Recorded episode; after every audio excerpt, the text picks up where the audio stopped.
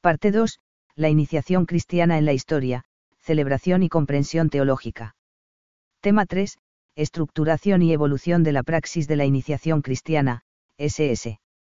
Ilube. Después del testimonio de la primera comunidad apostólica, nos adentramos en las sucesivas generaciones que, fieles a las tradiciones antiguas, reciben en la Iglesia a los nuevos cristianos. Desde una ritualidad muy sencilla, SI2, llegamos a un ritual completo, S3. La importancia del paso a la nueva vida no se improvisa y surge entonces un catecumenado verdadero y propio. La andadura de la Iglesia en este periodo no está libre de ataques a su doctrina y a su praxis. Los padres de la Iglesia salen al paso, legándonos una teología mistagógica de gran calado bíblico y espiritual. Sobresalen en esta época nombres como Tertuliano, Cipriano de Cartago, Cirilo de Jerusalén y Agustín de Hipona. 1. El bautismo en los SS. ILLL. 1.1. Los primeros testimonios y caracterización del periodo. El documento más antiguo después de los textos del NT es la Didache, mitad del SI o la segunda década del S2. Es una obra catequética que da noticia de la vida de la primera comunidad, de autor desconocido.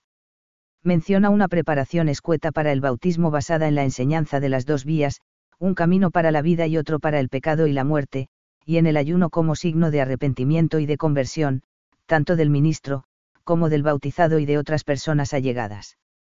La imagen del camino o vía como conducta o comportamiento es antigua, la fórmula los caminos de Dios, DT 5,33, equivale a decir un modo de vida conforme a sus preceptos.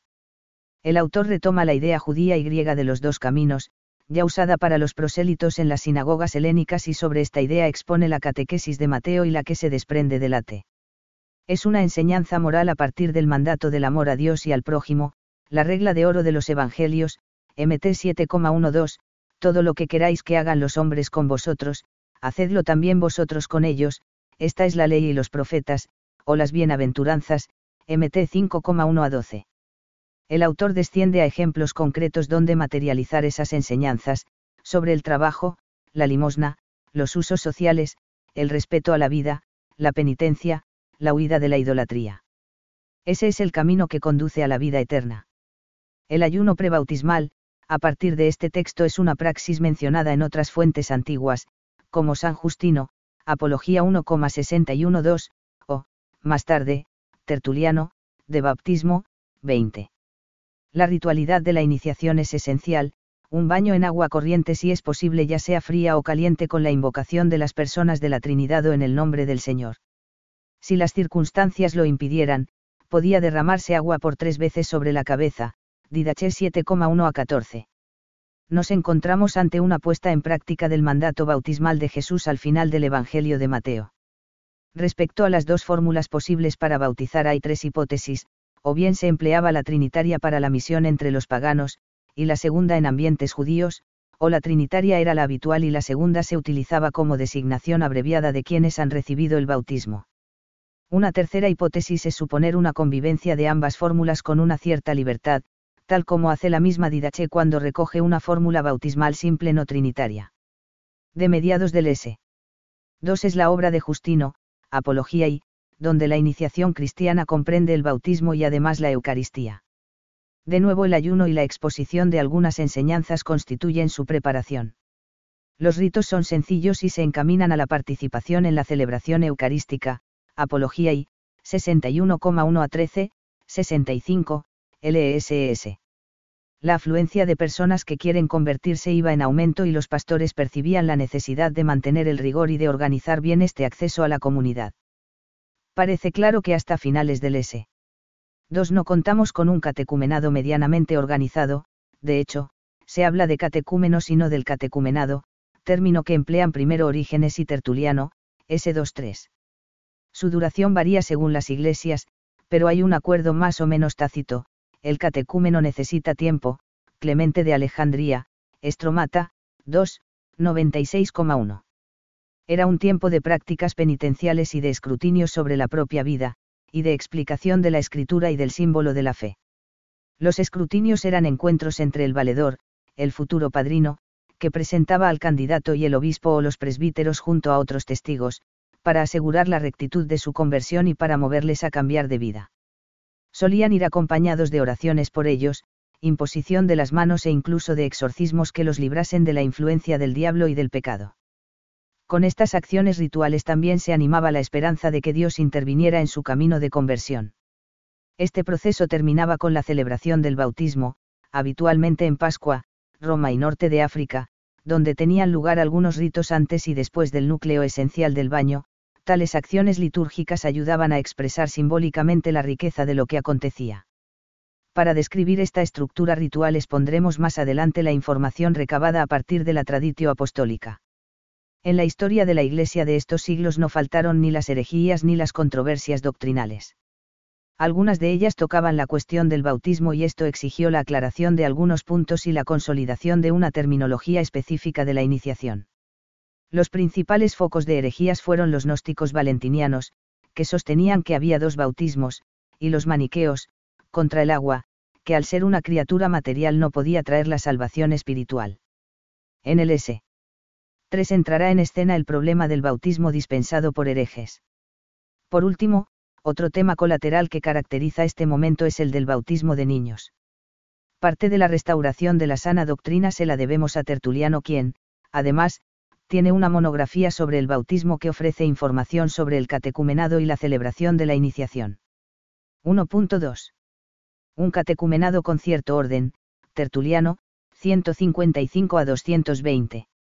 Como habitante de Cartago, norte de África, Tertuliano es un escritor eclesiástico que vive una situación social cambiante en las relaciones del Estado y de la Iglesia, los periodos de semiclandestinidad dejan paso a la tolerancia, y más tarde a las persecuciones. A finales del S. 2. La vida eclesial está organizada y hay un buen número de fieles que se reúnen para celebrar los sacramentos. Sus obras permiten conocer los usos de la Iglesia en el norte de África, que influyeron en la liturgia romana, así como la doctrina bautismal. Su tratado de baptismo, por ejemplo, no se detiene en la explicación de los ritos sobre los catecúmenos, denominados audientes o auditores, ya que su propósito es que abandonen el pecado y se dispongan a hacer penitencia, de baptismo 20,1. Otras obras tratan del catecumenado, que él concibe como un adiestramiento severo antes de jurar fidelidad a Cristo. De la información dispersa es posible reconstruir este proceso, hay tres pasos decisivos y dos etapas, acceder a la fe, entrar en la fe y llegar al bautismo, signare fidem. En la primera etapa, evangelizar al hombre, tiene como fin el examen de la propia vida y su coherencia con el nuevo estado que se busca, y recibir el anuncio querigmático de Cristo para terminar con la renuncia a Satanás. El examen llega a ser muy detallado acerca de sus circunstancias personales, sociales y profesionales, todo en torno a tres graves pecados, apostasía, adulterio, homicidio, que lo separarían de la comunidad, de baptismo 4,2. La segunda etapa, catequesis, tiene una triple vertiente, doctrinal, moral y sacramentaria. Primero reciben enseñanzas sobre Dios uno y trino con una especial referencia a Cristo como Quirios glorioso, encarnado, muerto y resucitado, después la enseñanza moral responde al reto de vivir en medio de una sociedad paganizada, con la explicación del mandato doble de la caridad, del decálogo y de las bienaventuranzas, finalmente, la explicación del bautismo y sus ritos a la luz de las prefiguraciones o anuncios del ate. En la enumeración de las figuras del ate sobresalen, las aguas primeras, el diluvio y Noé, el ciclo del éxodo con el mar rojo y el agua de Meribá y la roca. Este elenco es retomado con pocos cambios por Cirilo de Jerusalén, Catequesis 3,5, y Ambrosio, de Sacramentis 1,11 a 24. Veamos ahora algunos comentarios suyos sobre el bautismo propiamente dicho y sus dos ritos prebautismales, la bendición del agua, de baptismo 4,4, y la renuncia a Satanás, de Corona 3,2. Conviene detenemos un poco en el primero de ellos, pues en el fondo es una respuesta al error de los maniqueos. Bendecir el agua significa reconocer que esta criatura forma parte del designio de Dios en la creación, él crea las criaturas y las pone al servicio de su plan de salvación cuando sobre ellas se invoca su nombre. La misma materialidad del signo muestra que el agua purifica y revitaliza, habla del misterio de la vida y la muerte del mundo sensible, y remite también al misterio pascual, de muerte y resurrección, de Jesucristo. A través de aquellas figuras de la T que los catecúmenos conocían bien, Tertuliano despertaba en ellos la fe y les mostraba que Dios usa elementos simples y aparentemente ineficaces ahora es el agua para bautizar para obrar sus maravillas. La descripción del baño bautismal es sucinta, pues los lectores conocían el rito, entraban en el agua, se invocaba a la Trinidad sobre ellos con una bella fórmula donde se incluía a la Iglesia como madre, de bautismo 6,2. Al salir del agua entramos en los ritos postbautismales eran ungidos con el crisma, que indica pertenencia a Dios y dedicación a su culto, y también probablemente con una cruz, para proteger del diablo, Siefar. Adversus Marción Elm 3,22,7, y se les imponía la mano para concederles el don del Espíritu Santo, de baptismo 6,1. Tocamos aquí una cuestión difícil, el don del Espíritu en el bautismo y en la confirmación, que por el momento dejamos abierta. 1.3. Un ritual completo, la traditio apostólica. Nos fijamos ahora en un documento famoso en las fuentes antiguas conocido como la Traditio Apostólica. Aunque no se trate de un libro litúrgico, contiene una descripción detallada de los ritos de iniciación, caps 15 a 21, que conviene conocer, pues aquí se inspira la iniciación cristiana tal como la vivimos en nuestros días. Las últimas investigaciones concuerdan en que se trata de un documento anónimo compuesto probablemente durante el S. 3 y en la primera parte del siglo IV. No fue tanto un ritual de una iglesia local específica, la de Roma, sino una acumulación de tradiciones provenientes de diferentes épocas y lugares, no solo de Roma quienes deseaban recibir la enseñanza sobre el nuevo modo de vida eran primero presentados ante quienes la impartían, después de un examen de sus circunstancias personales y profesionales como ya veíamos en el testimonio de Tertuliano comenzaba un catecumenado de tres años, que podía abreviarse según el avance personal, Traditio 17. El proceso estaba jalonado de encuentros frecuentes para recibir la enseñanza, rezar en común en grupos de hombres y mujeres separados y recibir la imposición de las manos, Traditio 18-19. Al acercarse el día del bautismo, algunos adquirían la condición de elegidos, examinada su vida, eran considerados aptos para recibir el bautismo. Cada día tenían lugar unos encuentros en los que se leía y se explicaba el Evangelio, con momentos de oración y de imposición de las manos, con un sentido de exorcismo. En la semana previa al bautismo recibían un baño lustral el jueves, ayunaban el viernes, y el sábado se reunían para recibir el exorcismo del obispo junto a dos ritos, el soplo sobre el rostro de cada uno, y la asignación de una cruz sobre las orejas, la nariz y la cara. Los referentes bíblicos de estos gestos pueden encontrarse en el soplo de Dios sobre Adán para hacerle un ser vivo, GN 2,7, o en el soplo de Cristo resucitado a los 11 en el cenáculo, YIM 20,22, o incluso en el soplo curativo como cuenta el libro de Tobías, 6,9. Esa noche la pasaban en vela, escuchando las lecturas e instrucciones hasta que, al canto del gallo, tenía lugar la bendición del agua bautismal, traditio XXI, agua de una fuente o que cayese de arriba, o cualquier agua en caso de necesidad, y el despojo de las propias vestiduras, las mujeres solo debían soltarse el pelo y quitarse las joyas. El baño bautismal se realizaba por grupos, primero los niños, acompañados por alguien que respondiese por ellos si no eran capaces de hablar, después los hombres y por último las mujeres. Cada uno renunciaba a Satanás y a su culto, y entonces era ungido por el presbítero con el óleo de exorcismos.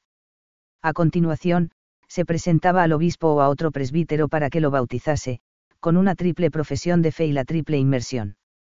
Una vez salidos del agua, el presbítero los ungía con óleo de acción de gracias, unción distinta de la que hacía después el obispo los bautizados se secaban y se vestían para entrar junto con el obispo en la iglesia donde tenía lugar la celebración eucarística, que era interrumpida para la unción del obispo a cada uno sobre la frente, y el beso de paz, todos estos ritos postbautismales tienen que ver con la confirmación, que acaba con un beso santo de acogida en la comunidad. De este modo, los neófitos eran capaces de participar con todos los fieles en la oración común. Señalamos algunos particulares de estos ritos apenas mencionados. La renuncia a Satanás está atestiguada universalmente, Alejandría, Roma y norte de África, con excepción de Siria. La unción prebautismal registra dos sentidos en las tradiciones litúrgicas, como exorcismo, Roma, o como comunicación del Espíritu, solo en Siria. La triple confesión contiene la fe en Dios Padre Creador, Dios Hijo encarnado, crucificado, resucitado. Y en Dios Espíritu Santo y en la Iglesia. Se trataba de un símbolo de la fe breve, en forma interrogativa, traditio XXI. La triple inmersión está cargada de simbolismo trinitario o de los tres días de la sepultura de Jesús. Se puede decir que la fórmula trinitaria está ya extendida casi universalmente. Ritos postbautismales. En algunas iglesias entre el baño y la Eucaristía surgen ritos a los que se le atribuye la comunicación del Espíritu Santo, sobre esto volveremos más adelante. Desconocen estos ritos las iglesias de Siria, Armenia y Mesopotamia, quienes sí conservan una unción prebautismal a la que dan gran importancia, en efecto, ponía al bautizado en relación con las uncions de los reyes y sacerdotes de la antigua alianza, con el bautismo de Jesús y con la donación del Espíritu, Siefar. Oña tibia pp 50 a 51. En la celebración eucarística después del bautismo había dos cálices más, uno con leche y miel, otro con agua. Los neófitos comulgaban primero el pan y después de los tres cálices. Con esta simbología percibían cómo se cumplían en ellos, en su interior a través del cuerpo, las promesas del Antiguo Testamento, la llegada a la tierra prometida que manaba leche y miel, la limpieza interior y la ausencia de sed, el cuerpo del Señor que se ha entregado por ellos. 1.4. Controversias doctrinales, Cipriano y el bautismo de los herejes. En el S. 3 quieren volver a la iglesia cristianos bautizados previamente en comunidades separadas por el cisma o por herejía. Surge entre los pastores la pregunta, ¿qué valor tiene ese bautismo, o cómo debería tratarlos la iglesia? La respuesta y la praxis fueron distintas. Cipriano de Cartago, en África y en las iglesias de Oriente se repiten esos bautismos, Cipriano llega incluso a presidir dos concilios en Cartago, año 251 y 256, para mantener el uso africano contra el Papa Esteban. La posición de este era la de no repetir el bautismo, sino imponer las manos como gesto de reconciliación. Hubo intercambio de cartas, emisarios, momentos de tensión, y la disputa acabó con la muerte de Cipriano, con un nuevo papa, Sisto II, y con la celebración del concilio de Als, 314, en el que la Iglesia del norte de África se adhirió a la tradición de Roma, en contraste con las iglesias orientales. Nuestro punto de interés en esta controversia es doble, sobre todo, porque la vida y la pastoral ayudaron a profundizar en el don del bautismo, y en menor medida por tratarse de un manual de iniciación teológica porque los argumentos que Cipriano usaba en sus cartas fueron retomados después por otros herejes, los donatistas, a los que se enfrentará San Agustín. Los argumentos de Cipriano pueden sintetizarse así. Los herejes no tienen al Espíritu Santo como lo van a dar. La Iglesia es una y solo en su seno pueden los hombres salvarse, por tanto, el bautismo de herejes es inválido los herejes no profesan la fe recta sobre la Trinidad, cuyo nombre es invocado sobre el agua. En suma, no concibe que exista un sacramento válido que no dé sus frutos. Roma, con el Papa Esteban I, no hace depender la validez del bautismo tanto del ministro como de la acción de Dios y de la fe del bautizando, si rechaza la fe, no hay sacramento, si efar. Rico Pavés, 166 a 170. De modo esquemático, las conclusiones de esta controversia teológica y de la praxis son las siguientes. La invocación del nombre de la Trinidad concede el valor al baño bautismal. Por su acción, aunque sea invocado por un hereje, se inicia la regeneración. La eficacia del sacramento no reside en la santidad del ministro. La teología paulina se cita, especialmente RM6, pero no se profundiza aún en la participación en la muerte y resurrección de Cristo. Se diferencia entre el baño, nacimiento espiritual, e imposición de las manos o unción crismal, donación del espíritu que completa la recibida en el baño, o comunicación definitiva, según los distintos autores, pero concebido como un único misterio con una acción ritual doble, llamado baptismos. Continúan los bautismos de niños, de adultos y de moribundos. Prevalece la referencia al pecado original, mancha de la antigua muerte, Cipriano de Cartago, Epístola 64, 2 a 6. 1.5. Una teología bíblica y litúrgica incipiente. La teología sobre el bautismo tiene una especial riqueza en estos siglos, arraigada en una lectura meditada de la escritura y una sensibilidad extraordinaria hacia los ritos y su celebración. Entre las figuras bíblicas destaca la del bautismo de Jesús en el Jordán, ampliamente desarrollada en el S4V, pero ya presente, del que el bautismo cristiano es una mimesis, una imitación cultural que hace posible la comunión con Cristo y su unción. Subyace la teología joánica del nuevo nacimiento que toma la delantera, lo decíamos antes respecto a la concepción paulina de la participación en la muerte y resurrección de Cristo. Otro avance teológico tiene lugar cuando el bautismo y la confirmación empiezan a ser llamados misterios, misterion, en Oriente, y sacramentos, sacramentum, en Occidente. Encontramos un tímido uso de misterion en Hipólito para referirse genéricamente a realidades salvíficas cristianas, y tan solo una vez para hablar de la Eucaristía, Orígenes es más osado y designa con este término los acontecimientos salvíficos que van desde los sucesos portentosos a favor de Israel en el Ate hasta las acciones salutíferas de Cristo. Orígenes llega incluso a hablar de los ritos como de símbolos, es decir, realidades materiales que nos ponen en contacto con los eventos salvíficos. El término símbolon designa la idea de juntar dos cosas o fragmentos de una cosa que, unidos, permiten un reconocimiento. Por eso un estudioso contemporáneo podrá decir que el baño del bautismo es misterion y símbolon de la muerte y resurrección de Cristo en cuanto que en él aquella muerte y resurrección no salen al paso en su plena realidad. Neuneuser, 42. Los padres latinos de los S. 2.3 traducen el término con el barbarismo mysterium o al término acuñado sacramentum, que era el empleado en la versión más antigua de la Biblia. Tertuliano lo usa en un doble sentido, como juramento militar y consagración, nivel moral, y como unión con Cristo, nivel místico-cultural. Cipriano de Cartago recibe el término de tertuliano y con él designa al bautismo, la confirmación y la Eucaristía. El sacramentum otorga simbólicamente la realidad divina. Concluimos con Neuneuser, cuando al baño bautismal se le llama misterion en los padres griegos y sacramentum en los latinos se ve como un rito que consagra e inicia, imagen eficiente de la acción salvífica mediante la que se participa de tal acción, e incluso aquella se verifica de la forma más sublime, Neuneuser, 43.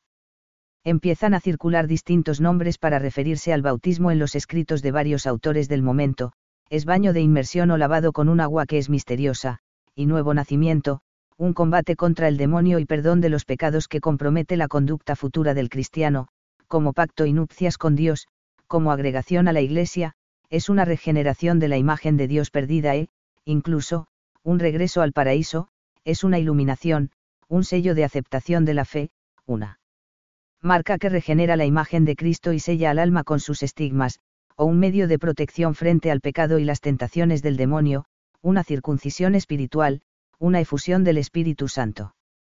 Queremos detenernos en este último nombre del bautismo, pues sigue pendiente la cuestión, cuál es el efecto del bautismo y de los ritos postbautismales, la unción del obispo o su imposición de manos remisión de los pecados o donación del Espíritu Santo.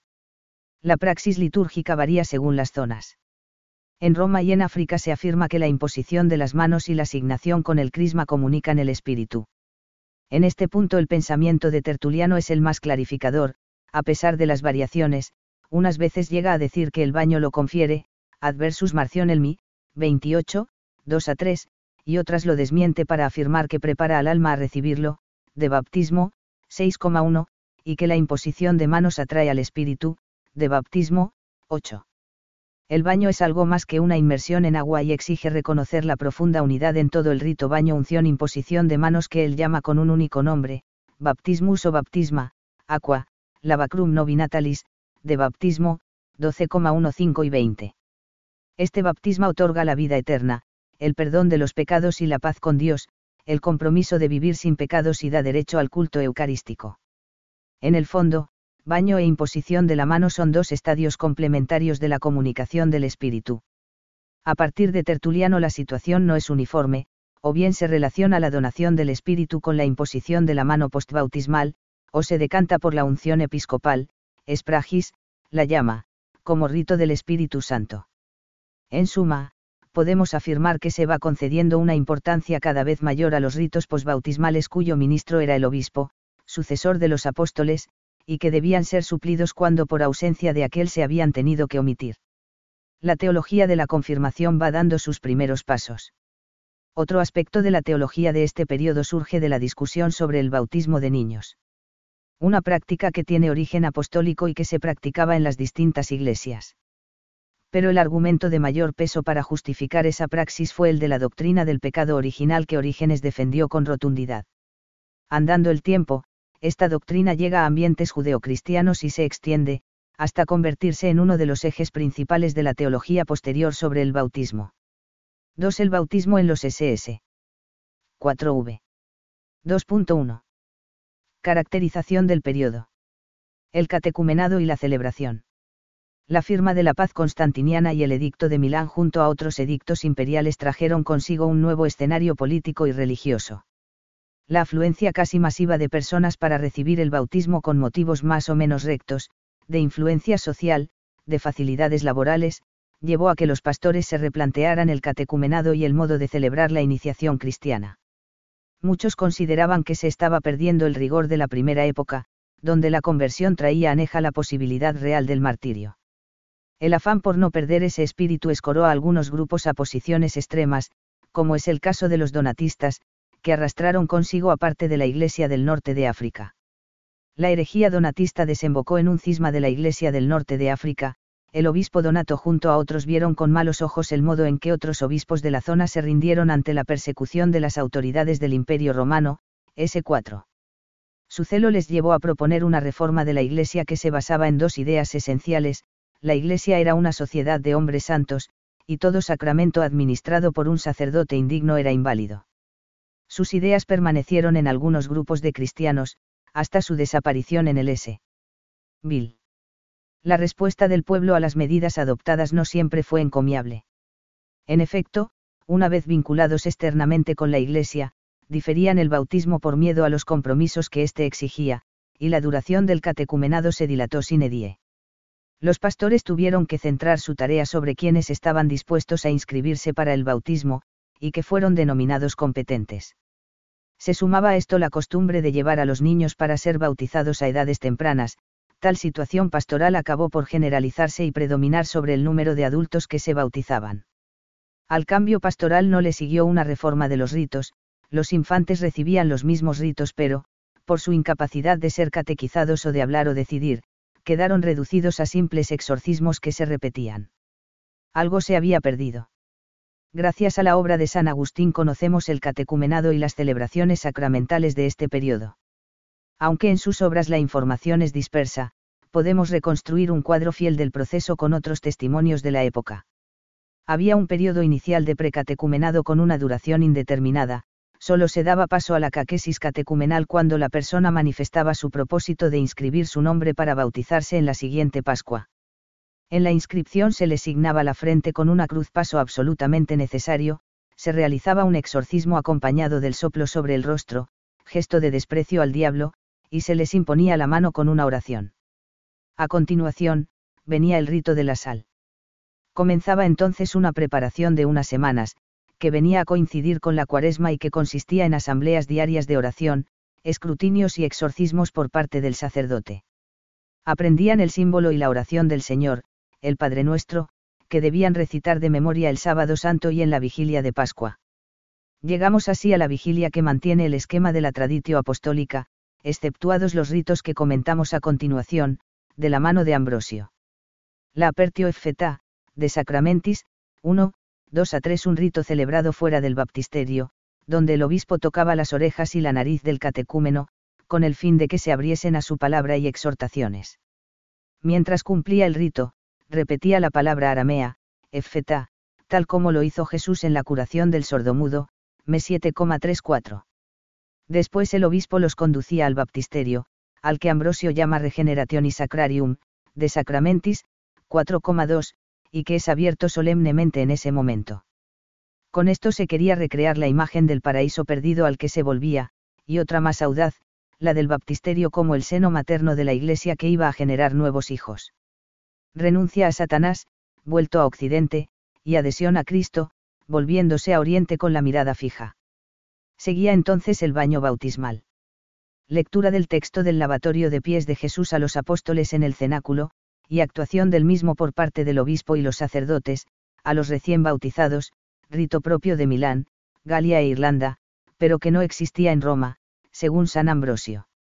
Unción con óleo por el obispo, sin indicar ni el lugar, ni la fórmula, ni el tipo de óleo, ni si es con forma de cruz o de si se impone la S, mano, S. Queda claro, sin embargo, que es un sello espiritual, espirituale signaculuni, que perfeccionaba lo iniciado en el bautismo, perfectio fiat, y que infundía el espíritu septiforme, de Sacramentis, 3,8.10. Coronación de los neófitos, en Siria, o cobertura de la cabeza con un paño, en Roma, para significar el sacerdocio real, como reminiscencia del atuendo de los sacerdotes del ATE, según la carta del diácono Juan. No acaba de resolverse con claridad el sentido de la unción postbautismal. Una circunstancia agravante de esta situación fue la decisión en Occidente de reservar al obispo no solo la consagración del crisma, sino la misma unción postbautismal. La carta del Papa Inocencio I era tajante al respecto y vinculante para el futuro. El texto dice así. En cuanto a la consignación de los neófitos, está claro que no la puede hacer nadie más que el obispo. En efecto, aunque los presbíteros sean sacerdotes de segundo orden, no tienen su grado más alto, que es pontificado, pontificatus apicem. Que este ministerio, pontificium, el de consignar y el de dar el espíritu paráclito, solo compete a los obispos lo demuestra, no solo la costumbre de la Iglesia, sino también aquel pasaje de los Hechos de los Apóstoles donde se dice que Pedro y Juan fueron enviados a dar el Espíritu Santo a los que habían sido ya bautizados, HCH 8,14 a 17, DS 215. La argumentación del Papa se apoya en tres pilares, la tradición, la escritura y la conveniencia en razón del sumo sacerdocio. Esta reserva no se dio en Oriente ni en el rito hispano-mozárabe, donde los presbíteros estaban autorizados a presidir la iniciación cristiana.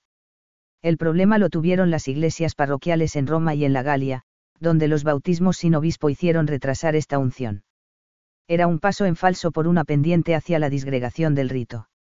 La terminología se hace eco de todo esto, como verbo, confirmare, lo encontramos en Ambrosio, pero lo asume también el concilio de Riez, 439, y como sustantivo, confirmatio, en la homilía de Fausto de Riez, SVB, y es aceptada en el mundo latino.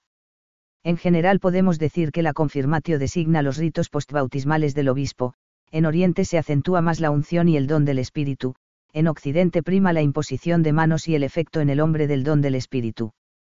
De nuevo la influencia de Fausto de Riez se hará notar en la teología posterior, tal como se deduce de este texto clave. El Espíritu Santo, en el bautismo confiere la plenitud de la inocencia, en la confirmación otorga el aumento de la gracia, pues quienes deben pasar su vida en este mundo deben caminar en medio de enemigos invisibles y peligros. En el bautismo somos regenerados para la vida, después del bautismo somos confirmados para la lucha, roboramur ad pugnam, en el bautismo somos lavados, después del bautismo somos robustecidos, roboramur, homilía de Pentecostés, CCL 101,339. 2.2. Mistagogia y tipología, controversias y aclaraciones, la edad de oro de la patrística. Los padres de la Iglesia son escritores cristianos antiguos que reciben el legado de la Iglesia apostólica en Oriente y en Occidente. Como es sabido, reúnen varias características, son pastores ejemplares de su comunidad, con una reconocida santidad de vida, muchos fueron además mártires, y una recta doctrina en sus enseñanzas. Sus comentarios a la escritura son de una enorme profundidad y entre sus obras unas son polémicas contra los errores de sus contemporáneos, y otras tratados teológicos y espirituales, más o menos sistemáticos. Son testigos y garantes privilegiados de la tradición viva de la Iglesia. La Iglesia ha reconocido que el consenso patrístico unánime es una regla cierta para interpretar la escritura, Concilio de Trento, DZ 786, Concilio Vaticano y, DZ 1788. Suele caracterizarse la teología de algunos padres del S. 4 y V como una teología mistagógica. En la raíz de este adjetivo encontramos el verbo griego mio, iniciar, que veíamos en el capítulo primero. Actualmente mistagogía es un término que designa principalmente la caquesis sobre los sacramentos después de su recepción y que destaca la profundidad espiritual de la celebración litúrgica, sobre todo en el ámbito de la iniciación cristiana. En la historia de la iniciación encontramos que, además de la caquesis a los catecúmenos, existía una caquesis postbautismal o mistagógica dirigida a los neófitos, derivado del griego fitón planta, plantados de nuevo. De todas estas caquesis destacan en este periodo las de Cirilo de Jerusalén, Juan Crisóstomo, Teodoro de Mopsuestia y Gregorio de Nisa, en Oriente. Y entre los padres occidentales, las de Ambrosio de Milán y Agustín de Hipona. La caquesis de los padres se articula en torno a dos ejes, la explicación de los ritos celebrados y su interpretación a la luz de la escritura, con la ayuda de la tipología en el marco de la historia de la salvación. La tipología es un método de interpretación donde los hechos pasados de la T nos hablan de los hechos actuales, cuyo cumplimiento se ha dado en Cristo. Catecismo N 128. Hay por tanto dos realidades íntimamente conectadas, el evento veterotestamentario, denominado taipo uso figura, prefiguración o primera expresión, y el evento del NT, denominado antitipo no realidad. San Pablo habla de los eventos salvíficos de la T que han sucedido como modelos, tipoi, para nosotros, ICO 10,6. San Pedro pone el ejemplo del bautismo que es cumplimiento del diluvio, CIEFAR. IP 3,21. Este mismo esquema interpretativo, cuando ya se ha verificado la redención por obra de Cristo, se amplía con un tercer elemento, la sombra AT, la imagen NT y la realidad, su cumplimiento futuro en la parusía. Además, la tipología puede dividirse en dos modelos, si establece analogías entre acciones de Dios en el AT y su cumplimiento en el NT, se llama tipología bíblica. Si lo hace entre los sucesos y promesas del AT y los conecta con los sacramentos de la Iglesia, se denomina tipología bíblico-sacramental. Los padres desarrollan ambas indistintamente. La reflexión de los padres no es ajena a los problemas de su tiempo, por ese motivo, salen al paso de las controversias y errores en la pastoral y en la comprensión de la doctrina y de la tradición. Baste como presentación el siguiente cuadro sinóptico donde exponemos los errores, sus argumentos y la sana doctrina, en relación a la iniciación cristiana. 2.3. Cirilo de Jerusalén, 315 a 387. Las vicisitudes de la biografía de Cirilo, obispo de Jerusalén, y la cuestión de la autoría escrita de sus 24 caquesis son objeto de otros tratados, CFR Drobner, Manual de Patrología, 323 SS. La primera catequesis está dedicada a elogiar la importancia de la gracia bautismal. Es un texto que hace de pórtico a las 18 catequesis siguientes que explican el símbolo bautismal de la Iglesia de Jerusalén a sus catecúmenos durante la cuaresma del año 348. Las cinco últimas son las llamadas mistagógicas recordemos que no son una exposición dogmática y ordenada, sino práctica, de la que Cirilo extrae consecuencias morales y espirituales. Tienen el valor de ofrecernos datos de primera mano de los usos en la Iglesia Madre de Jerusalén. Como reconoce Cirilo, en el Salmo 23 tenemos una profecía de la iniciación cristiana, una síntesis misteriosa de la sucesión de los tres sacramentos. Salmo 23, Villi 22. El Señor es mi pastor, nada me falta. En verdes prados me hace reposar, hacia aguas tranquilas me guía, preparas una mesa para mi frente a mis adversarios. Un leo mi cabeza, mi copa rebosa. Catequesis de Cirilo. El bienaventurado David te da a conocer la virtud del sacramento, de la Eucaristía, diciendo, has preparado ante mí una mesa frente a quienes me persiguen. ¿Qué quiere indicar con esto sino la mesa sacramental y espiritual que Dios nos ha preparado? Has ungido mi cabeza con óleo ungió tu cabeza en la frente, mediante la espragis, sello, de Dios, que recibiste para que lleves impresa la espragis, signo de consagración a Dios. Y ves que se trata también del cáliz, sobre el cual Cristo dijo después de haber dado gracias, este es el cáliz de mi sangre, Catequesis Mistagógica 4,331101. Probablemente este salmo lo conocían los bautizados de memoria, y era recitado en la procesión de entrada durante la noche pascual desde el baptisterio hasta el altar, donde participarían por primera vez de la Eucaristía.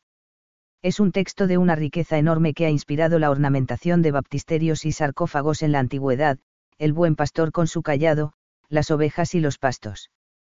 Pero Cirilo supera en sus catequesis una visión meramente decorativa de los ritos de la iniciación. Al igual que otros autores de su tiempo, como San Basilio, de Espíritu Sancto, 15, 35 SS y Gregorio Nacianceno, Horatio 40, 9, descubre en ellos el tema paulino del bautismo en la muerte y resurrección de Cristo, RM6 un drama divino acaecido en la historia con el que los cristianos entran en comunión a través de la celebración.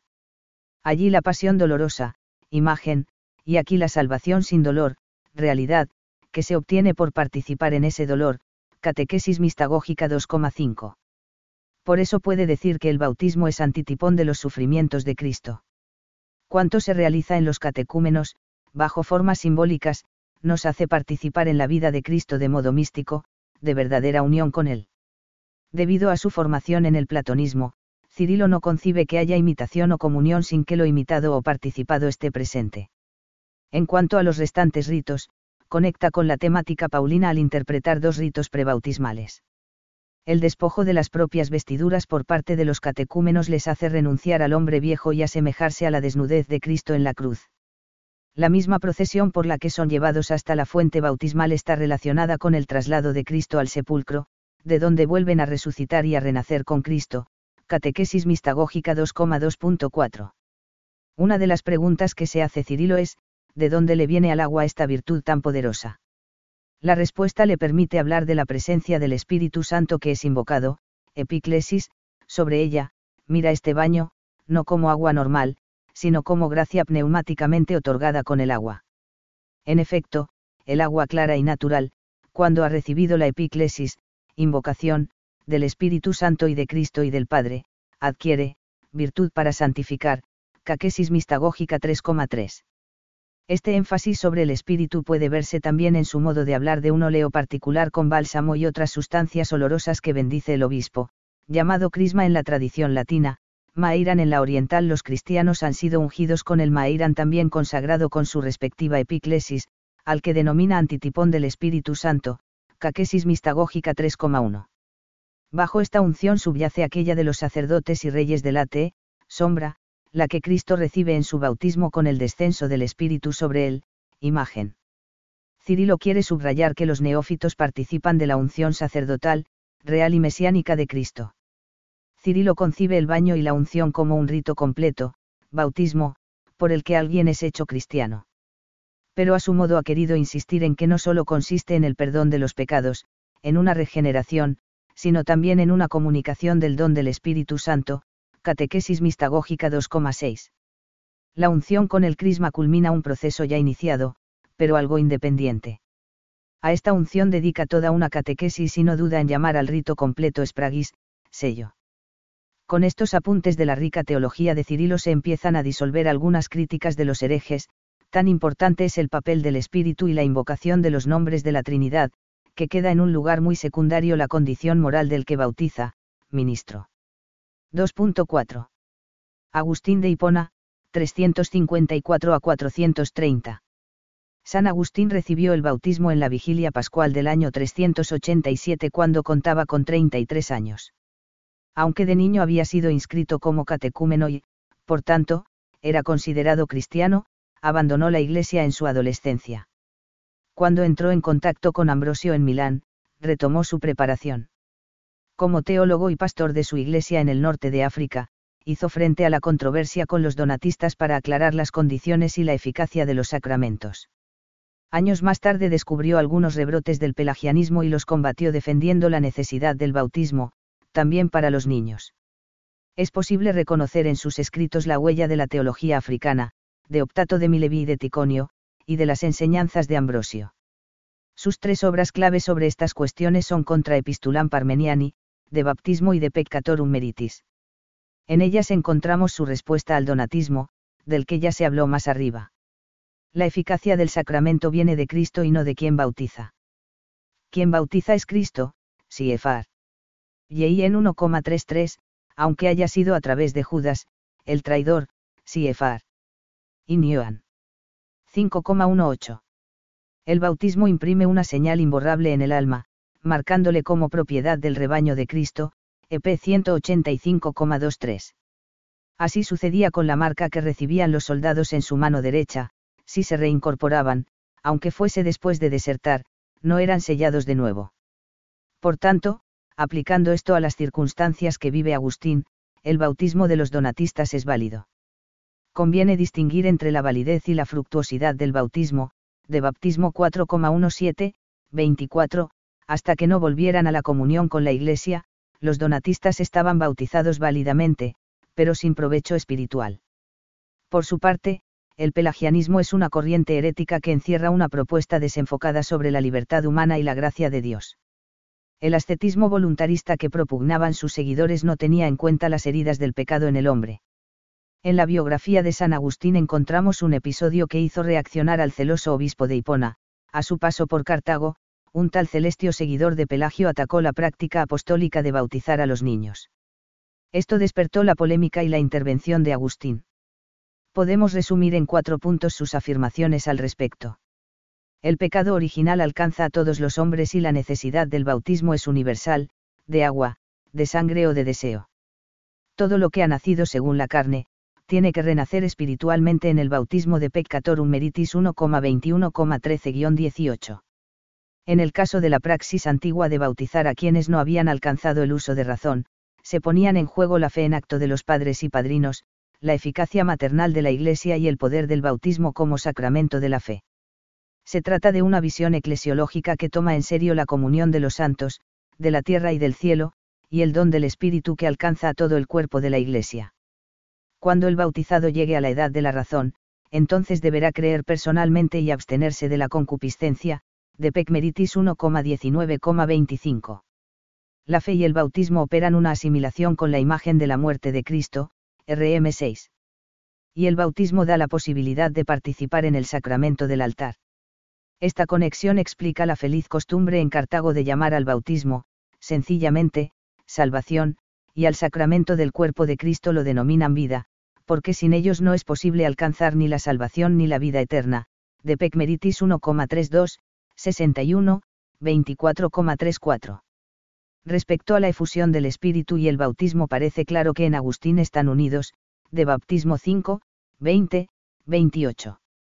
Cuando habla de los ritos postbautismales, menciona dos, unctus est, imposita esteimeínas, Sermo 324,1. A la unción con el crisma se le reconoce una primera infusión de la gracia, distinta a la plena donación de espíritu reservada a la imposición de manos. En efecto, para el obispo de Hipona si se omite este gesto no hay descenso del espíritu, Sermo 266,3 a 6.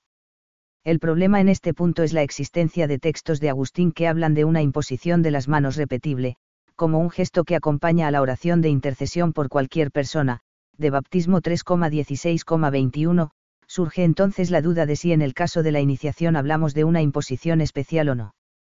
Podemos concluir que, a diferencia de la Iglesia romana, en el norte de África no hay conciencia de la esencialidad e irrepetibilidad de este gesto apostólico, en el contexto de la perfección del bautismo.